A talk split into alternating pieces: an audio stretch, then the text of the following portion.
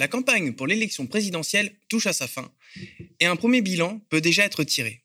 A-t-on vécu le moment politique le plus médiocre de l'histoire de la Ve République? L'opinion est plus que jamais devenue reine sur BFM, sur CNews, du débat d'opinion non éclairé, où les contre-vérités s'enchaînent, historiques pour les uns, vous reconnaîtrez de qui je parle, économiques pour les autres, sans qu'aucun scientifique, intellectuel ou chercheur n'ait pu être consulté pour donner la contradiction et démystifier les conneries que l'on a pu entendre ici ou là. Plutôt que de rester fataliste face à ce constat, où l'abrutissement des masses va toujours plus en avant, plusieurs intellectuels ont décidé d'agir et d'essayer d'élever un peu ce débat. Ainsi, Romain Garec, euh, journaliste chez Mediapart, Mathieu Rigouste, sociologue, et Louis Imbert, chercheur en droit public, ont décidé de lancer la collection Amorce aux éditions 10-18. Cette collection consiste en la publication de courts essais didactiques et engagés susceptibles de permettre aux lecteurs de s'émanciper du diktat de l'opinion pour s'offrir de nouvelles grilles de lecture plus analytiques, plus empiriques. Pour en parler, je reçois sur ce plateau Romaric Godin et Louis Imbert. Bonjour. Euh, donc euh, Romaric, vous êtes euh, journaliste chez Mediapart, spécialiste en macroéconomie. Donc pour cette collection, vous venez de publier un essai qui s'appelle La monnaie pourra-t-elle changer le monde Louis, vous, comme je le disais tout à l'heure, vous êtes chercheur en droit public et euh, vous, quant à vous, vous avez écrit Immigration, fabrique d'un discours de crise. Alors c'est marrant parce que vos thématiques euh, respectives sont un petit peu celles sur lesquelles on justement se raconte le plus euh, de bêtises, si je peux me permettre. Vous avez un petit peu décidé ouais, d'aller un petit peu au-dessus de ça et de proposer une alternative à, ce, à ces débats médiatiques qui n'ont aucun sens en fait. Oui, en fait l'idée c'est de, de après, vous dites des bêtises. Bon, voilà, chacun a.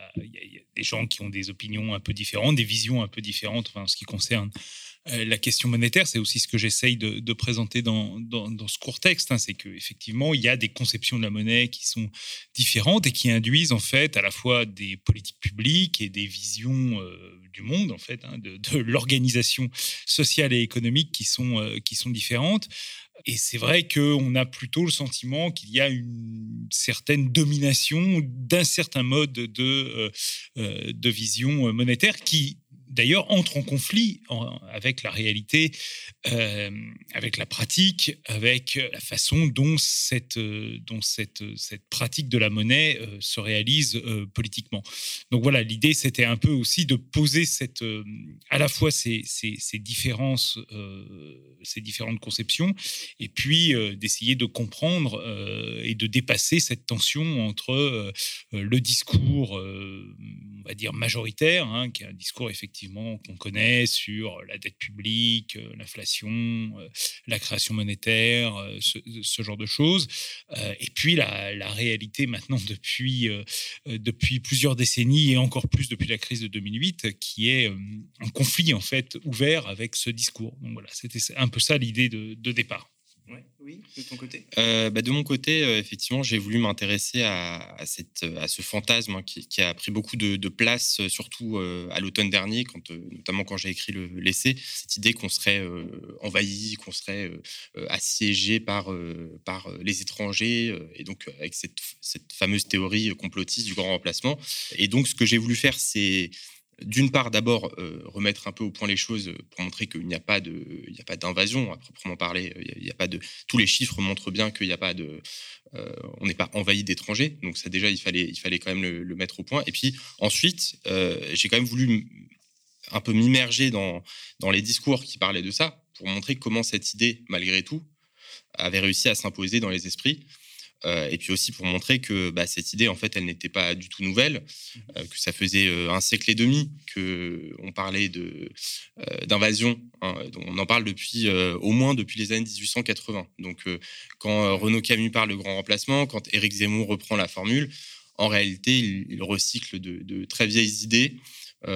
et donc, c'est un peu ce que j'ai voulu montrer, me montrer un peu les ressorts de, de cet imaginaire parce que je pense que c'est un imaginaire qui est très ancré dans les esprits, malgré, euh, malgré le, les chiffres, malgré la réalité qui n'est pas du tout celle-là. Euh, et, je voulais aussi montrer euh, comment, cette, comment cet imaginaire était instrumentalisé par un certain nombre d'acteurs, bien sûr par des responsables politiques, hein, euh, par, euh, notamment par l'extrême droite, mais pas que, par euh, beaucoup de responsables politiques, mais aussi par des acteurs économiques, aussi par des acteurs publics comme l'agence européenne de Frontex, donc l'agence de, garde frontières, qui tirent profit de cette idée que nous serions constamment en crise migratoire, ce qui justifie son action, ce qui justifie son budget, ce qui justifie des prérogatives toujours plus importantes. Donc voilà un peu ce, sur quoi j'ai voulu me, me pencher à travers l'essai aussi prendre du recul par rapport au temps court de la campagne et ancrer un peu la réflexion dans le temps long, parce que je pense que c'est quelque chose qui manque euh, vraiment euh, dans le, dans le débat public. Bah justement, puisqu'on parle de débat public, là, euh, on est, bah, comme je disais en introduction, on est en train de terminer un moment politique. moi, j'aimerais savoir, parce que vu, le, vu la justification de la création de cette, de cette collection, Amorce, donc c'est-à-dire pour donner aux gens de nouvelles grilles de lecture, j'ai l'impression qu'il y a quand même aussi le constat que euh, médiatiquement, les débats sont, devenus d'une. Oui, il y a un discours dominant, mais il y a aussi une médiocrité ambiante qui est assez flagrante, j'ai l'impression.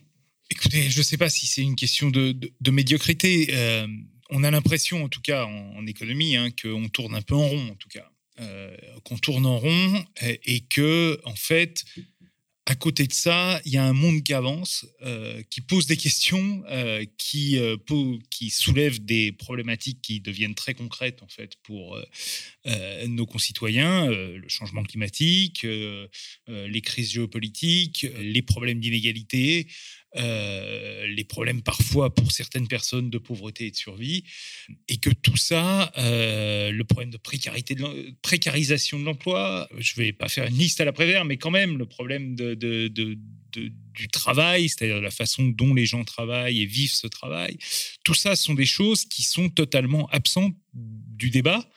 Euh, autrement que par des sortes de pensées magiques un peu, il faut bien le dire, euh, qui consistent à, penser que tout peut se régler à coup de baisse d'impôts, euh, d'incitation euh, fiscale, de signaux prix ou de choses comme ça. alors que en fait, la réalité montre que c'est pas le cas.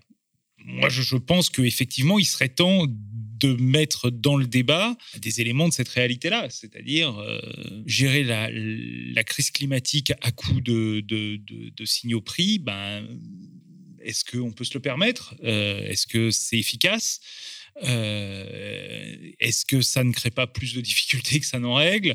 Euh, Pareil pour les, des histoires de croissance verte, ces illusions, cette, cette, course à l'innovation technologique qui va nous sauver. On ne sait même pas de quoi il s'agit, mais on, sort le mot innovation et puis l'affaire est réglée et on peut passer à autre chose.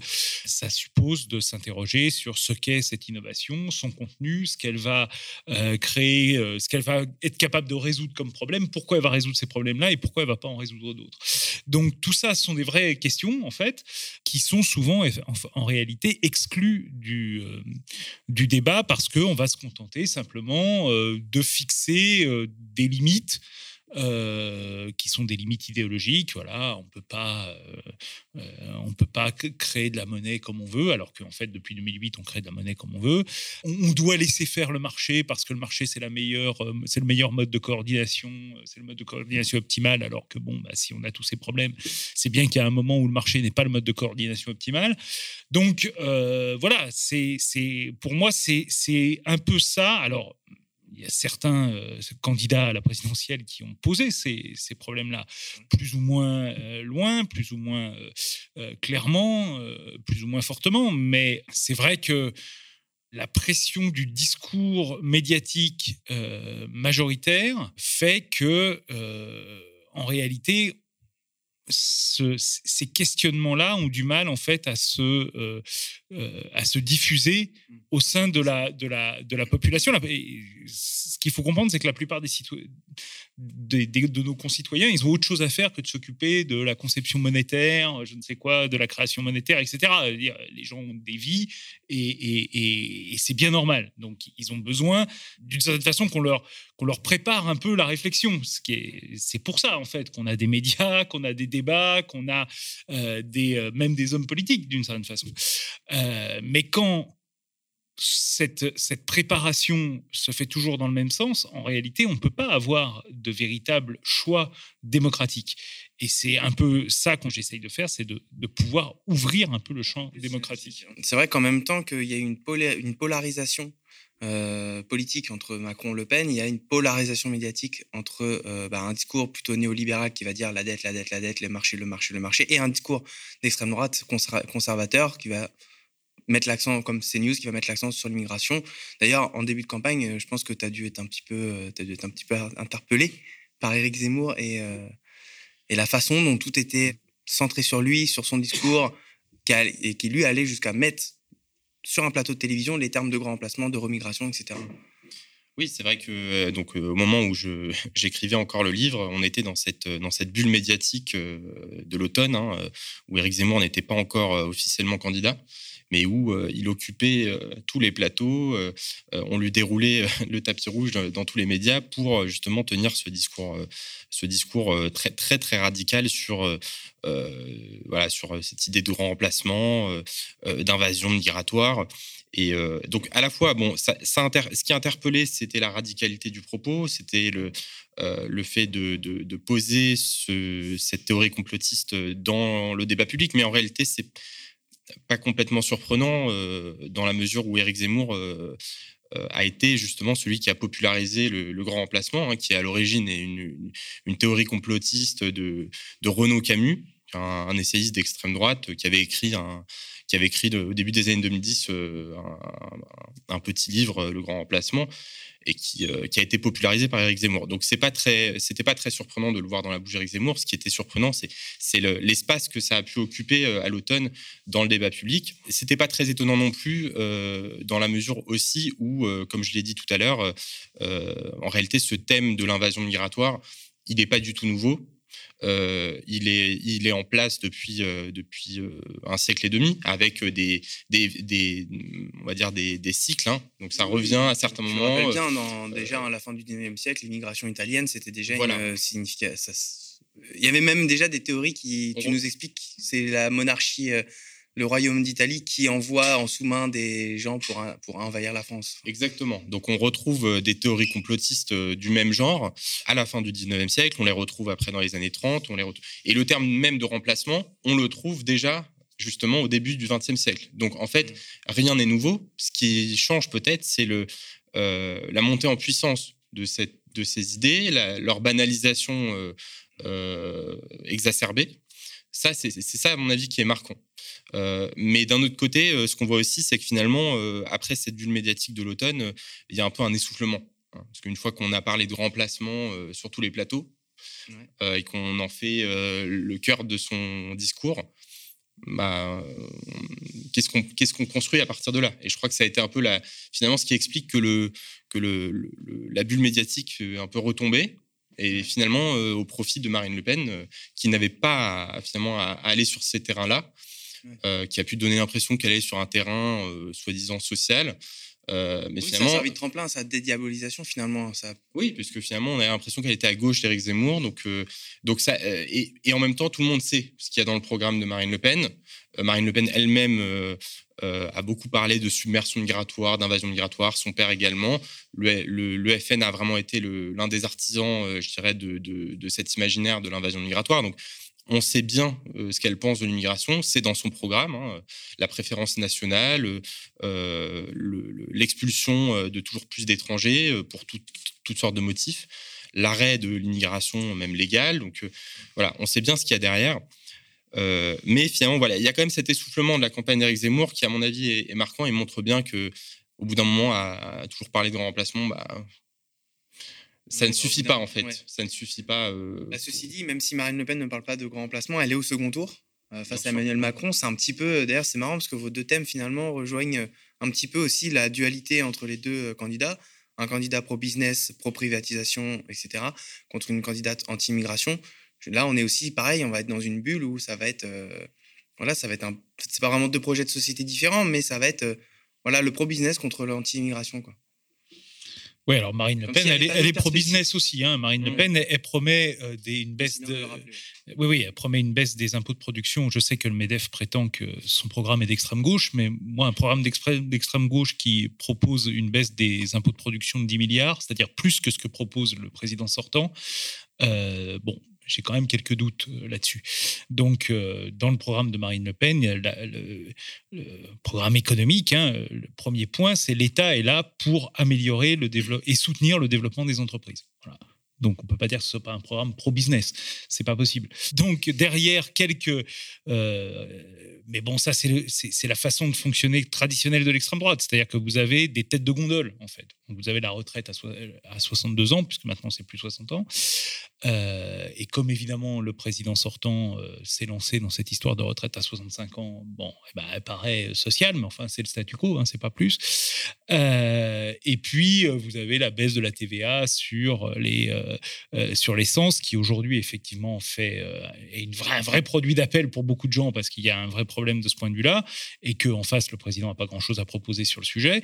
mais ça, ce sont des produits d'appel. Ça, ça n'entre pas en fait dans un dans un, un programme structuré qui serait basé sur la redistribution, sur le, social, sur ces choses-là. Là, je vais sortir un peu de mon, de mon domaine pour aller vers celui de, de Louis, mais quand même, euh, la préférence nationale, elle a une conséquence économique. Mmh. C'est l'appauvrissement d'une part importante de la population française, dont les étrangers font partie. Euh, lorsque ouvertement ce programme propose euh, d'expulser 680 000, 620 000, je ne sais plus, mais peu importe, foyers, ménages de leur logement social, sans solution de, de, de relogement, bah, c'est un désastre social. Et c'est pas qu'un désastre social pour les étrangers, c'est un désastre social pour le pays, tout bêtement. Encore une fois, c'est là aussi, vous parliez un peu de médiocrité du débat. Je trouve que le fait qu'on ait pu, à un moment ou à un autre, associer le terme social au programme du Rassemblement national, qui est encore plus à droite que celui de 2017, est peut-être la preuve euh, ultime et peut-être la seule d'ailleurs euh, de cette médiocrité que vous évoquiez.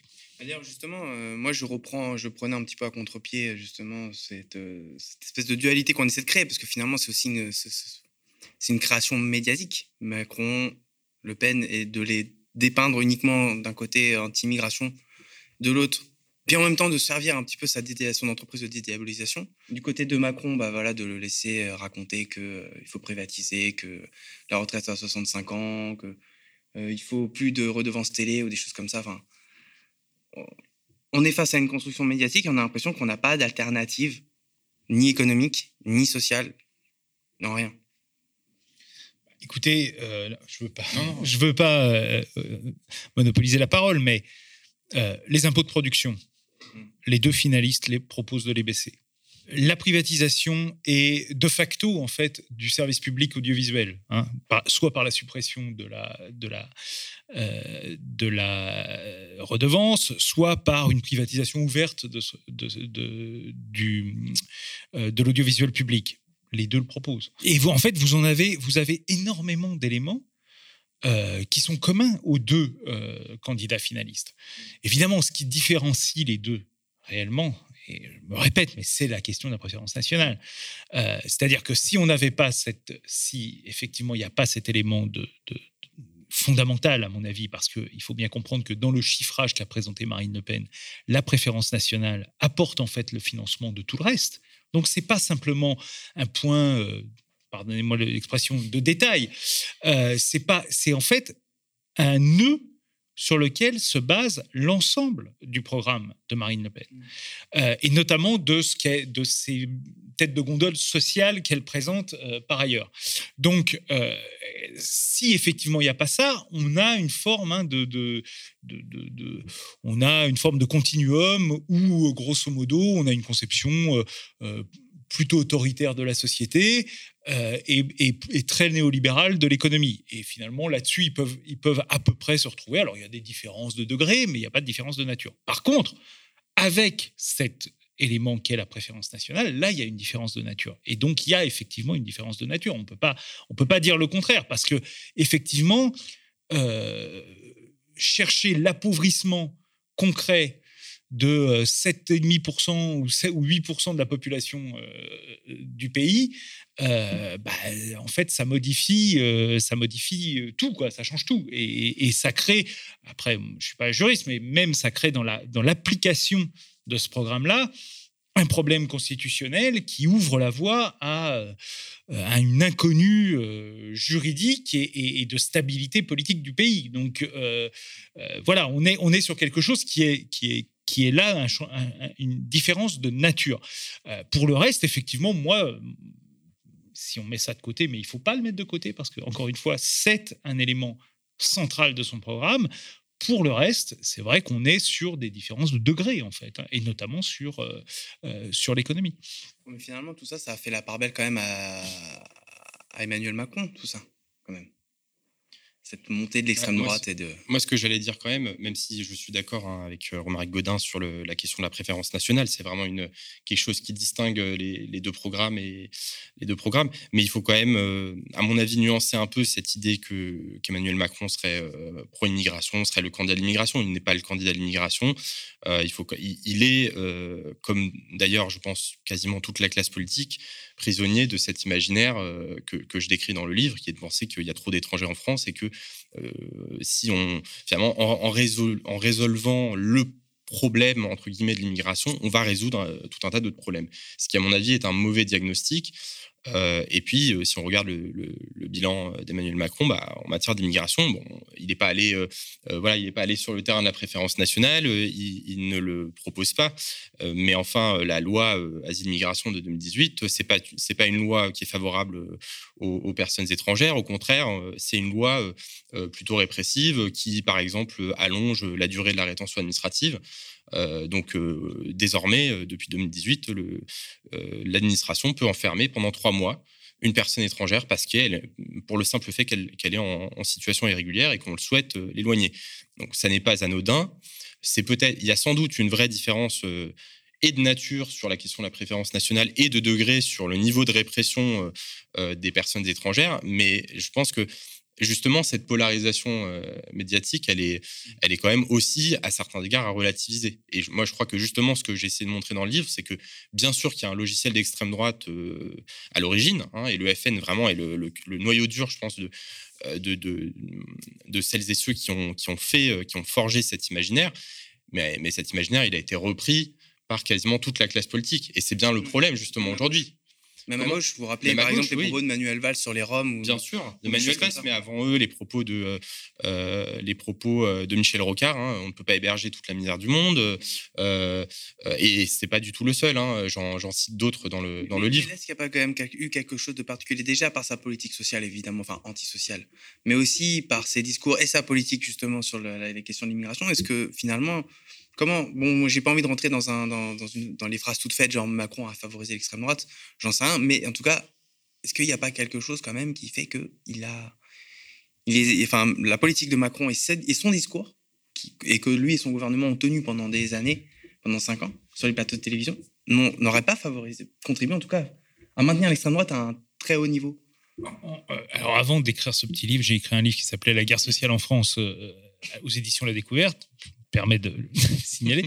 Mais euh, mon, idée, c'était précisément de, dire en partie ça, c'est-à-dire euh, Emmanuel Macron a imposé des réformes néolibérales dont le pays en réalité ne veut pas.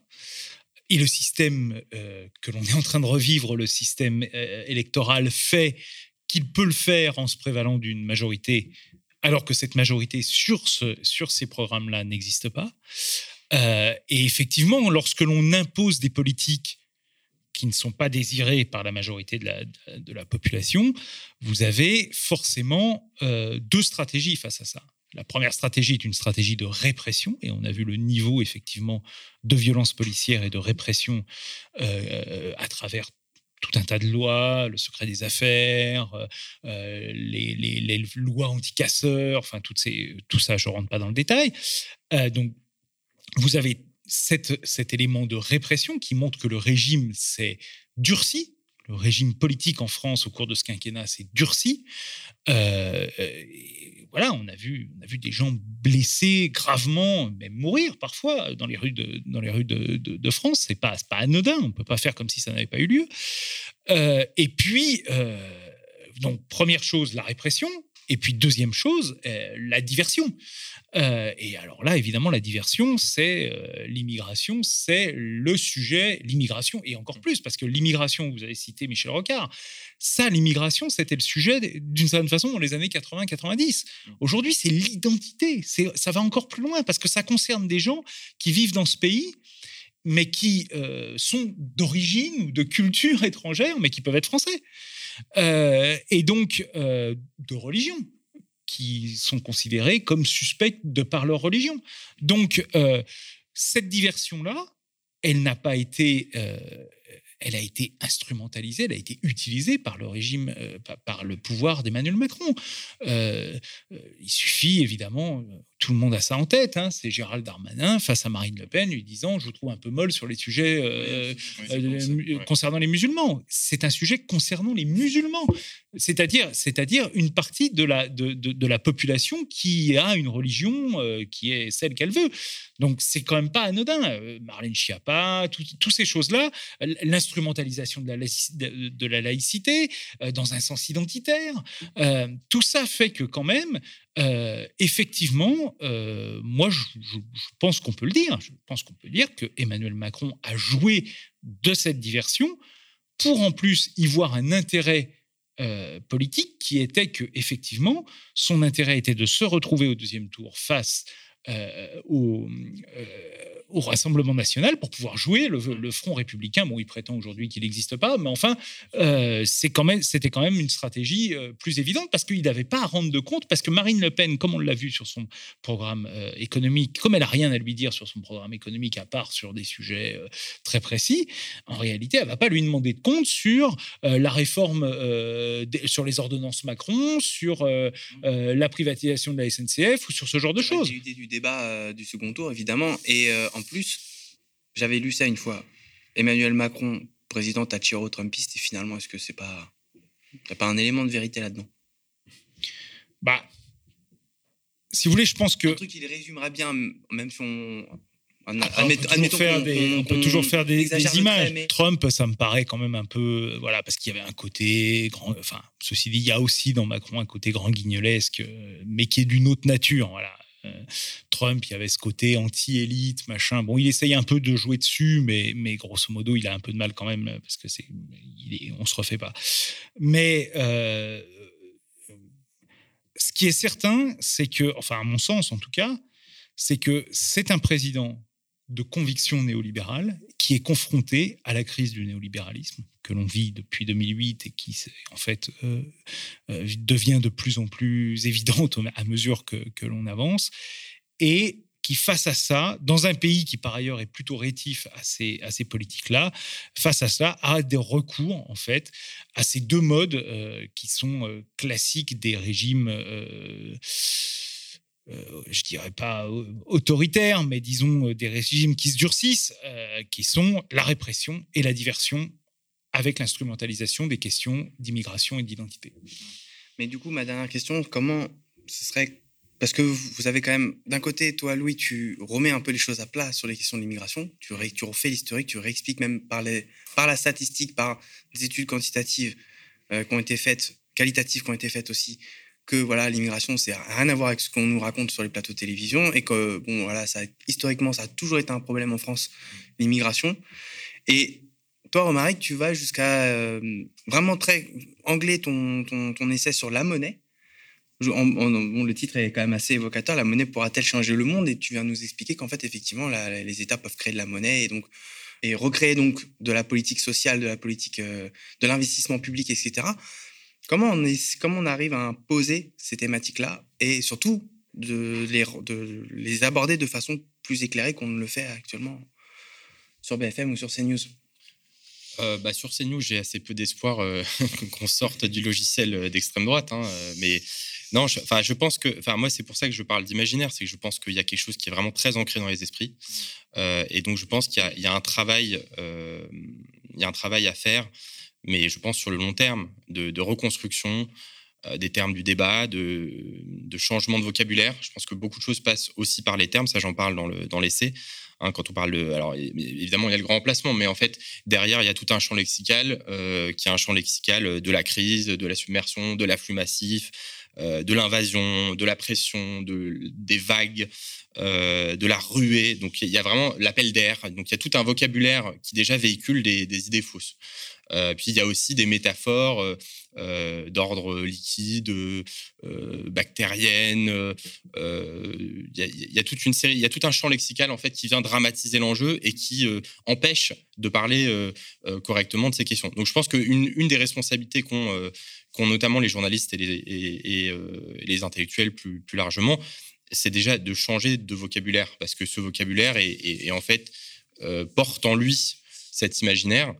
Et donc, tant qu'on ne changera pas de vocabulaire, tant qu'on parlera de pays en première ligne, comme si en fait euh, on était face à une armée de, migrants qui sont là pour nous envahir, euh, je pense que donc il y a un travail déjà de, déconstruction à faire sur nous-mêmes. Hein. Je pense pas que sur euh, pas que sur CNews et BFM. Et d'ailleurs, bon, je, redis, CNews, je pense qu'il n'y a, aucun espoir euh, à avoir vis-à-vis de, ce, cette, de, ce genre de, de, chaîne d'opinion.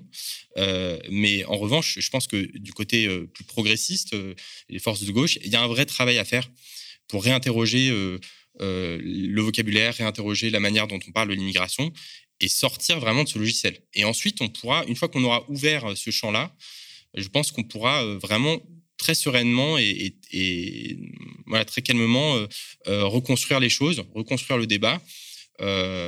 avec peut-être des avis divergents. Je veux dire, l'idée, c'est pas. Moi, je ne dis pas qu'il faut avoir un seul avis sur la question de l'immigration. Je ne dis pas qu'on ne doit pas pouvoir en débattre, au contraire. Mais je pense qu'aujourd'hui, pour l'instant, le débat, il est, il est complètement tronqué.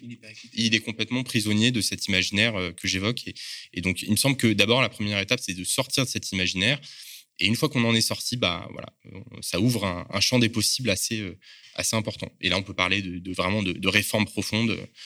Mais il y a une première étape qui, à mon avis, euh, n'a pas, été, euh, n'a pas encore été franchie. Okay. Romaric, pour finir? Bah, C'est assez intéressant parce qu'en fait, moi, j'ai envie de reprendre exactement les, termes que, présente Louis ici euh, concernant les, questions euh, de monnaie et de dette, en fait. Et c'est pour ça que mon, mon texte commence par l'évocation du, du, Faust de Goethe, c'est-à-dire euh, c'est la construction, en fait, d'un imaginaire. Faust, c'est le début du 19e siècle, hein, c'est l'aube du capitalisme. et et c'est en fait euh, l'inscription de cette euh, vision monétaire euh, sur un système économique qui, par ailleurs, est fondé totalement sur autre chose que ça. C'est-à-dire qu'à un moment, pour se développer, le système capitaliste a eu besoin en fait de faire exploser cette conception concrète de la monnaie.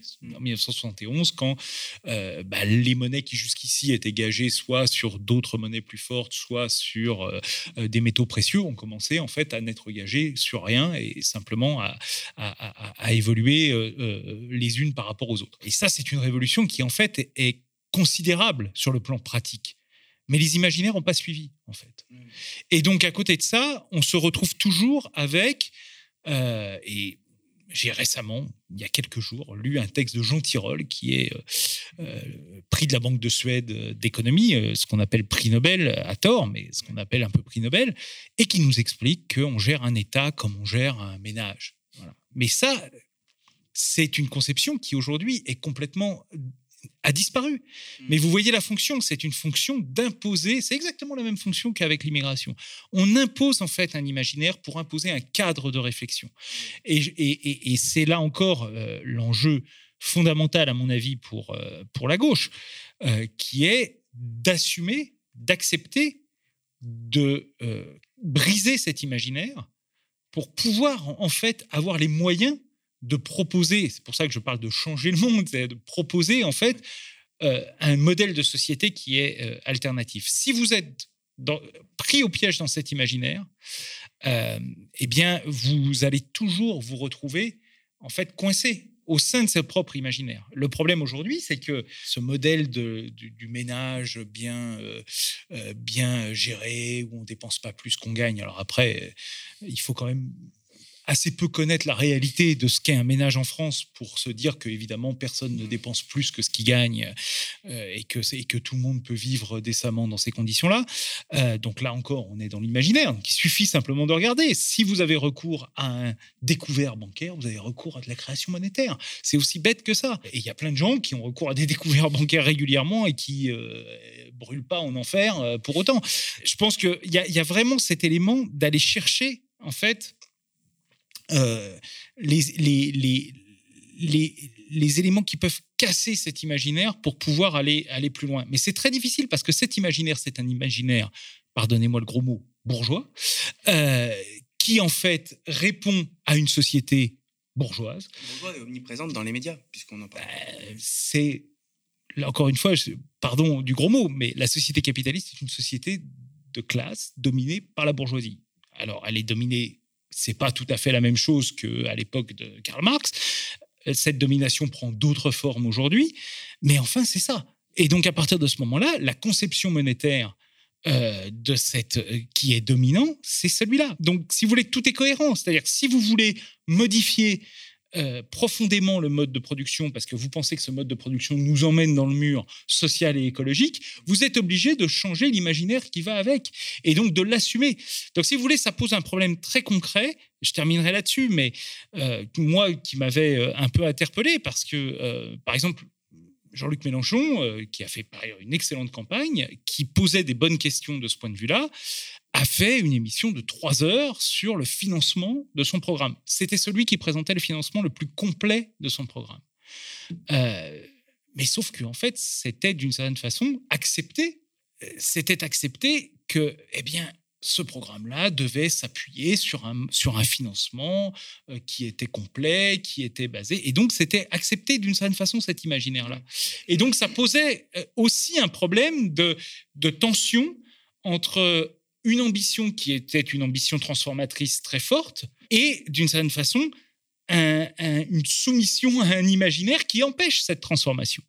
Donc, après, je ne doute pas que dans la pratique euh, politique, on puisse euh, gérer cette tension-là et accepter d'une certaine façon euh, une soumission temporaire pour pouvoir ensuite faire exploser les, imaginaires. Mais notre fonction à nous, en tant que publicistes ou chercheurs, c'est précisément d'aller chercher ces points de tension et de dire attention, si vous voulez aller plus loin, il va falloir combattre cet imaginaire.